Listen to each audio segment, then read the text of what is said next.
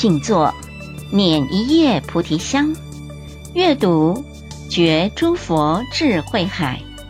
欢迎收听《放香三好青年》系列，本系列由香海文化、中华佛光青年总团共同制片。欢迎收听《三好青年好书推荐》，《恨丹珍珠玛瑙下厨房》。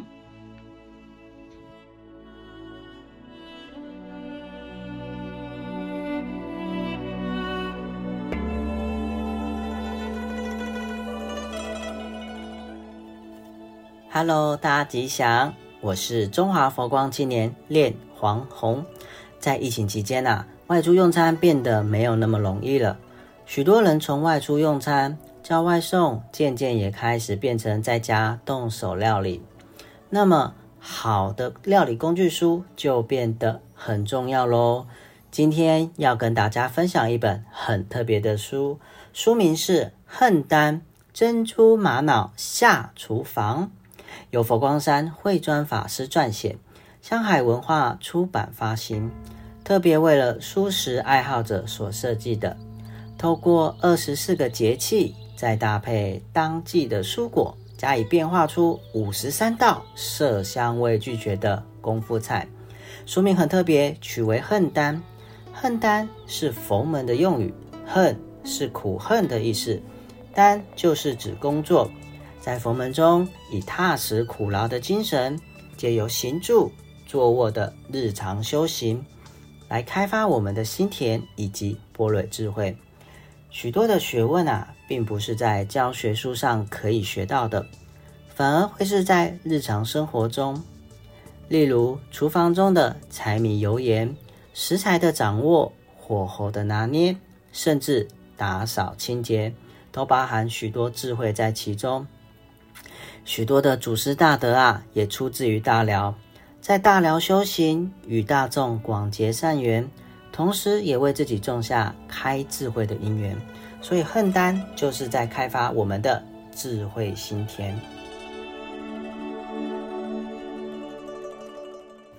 这本书以五十三道食谱为主体。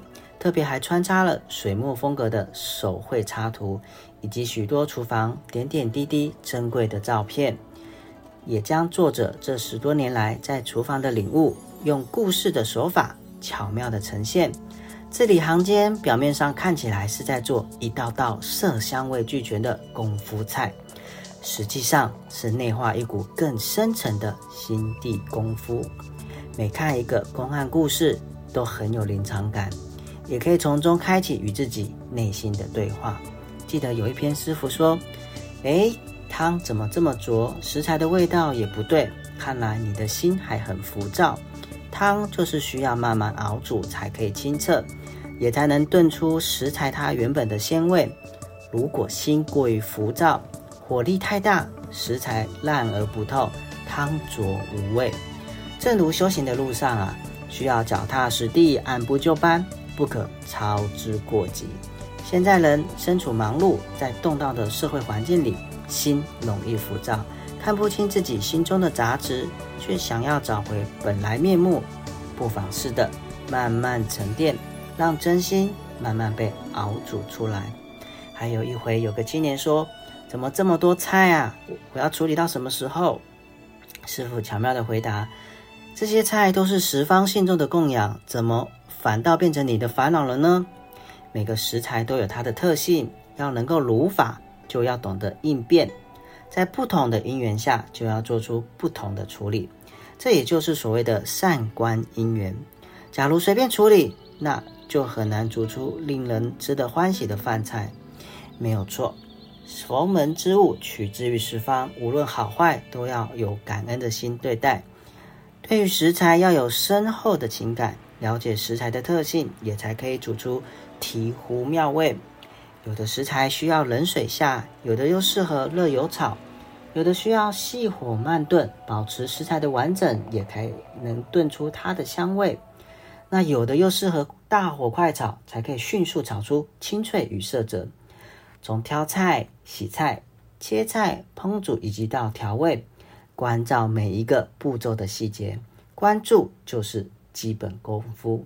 书中还很贴心哦，特别附上一些小秘诀，譬如说高丽菜为何要先蒸后卤，牛蒡泡水跟泡白醋又有什么差别？洛梨的籽如何可以延缓老氧化？干香菇的还原方式是用泡水还是泡发？差别在哪里？香气又差在哪里？哇，好多，是不是很想要知道呢？赶快来翻书看看吧。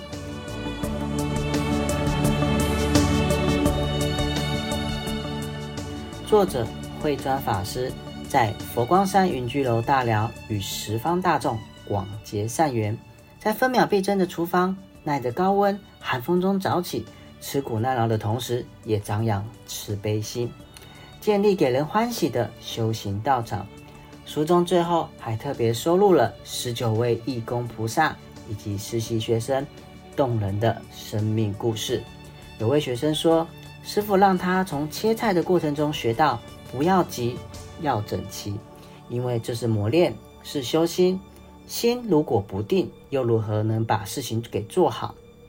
星云大师也曾说，烹调饮食如同办场法会，要用供奉的心来做，切记有自己的喜恶取舍，以利益大众的为居先。恨丹是一本非常有智慧的书，不仅可以教人料理。还可以让我们开启与心的对话。零厨艺又想学料理的您，这是一本有别于坊间的食谱，很适合新手入门。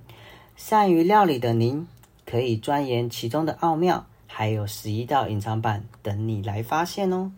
有佛法的您，可以从中品尝佛法智慧的殊陀妙构。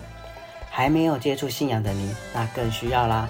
赶快来从中开启与自己内心的对话，珍珠玛瑙下厨房，真心推荐给您。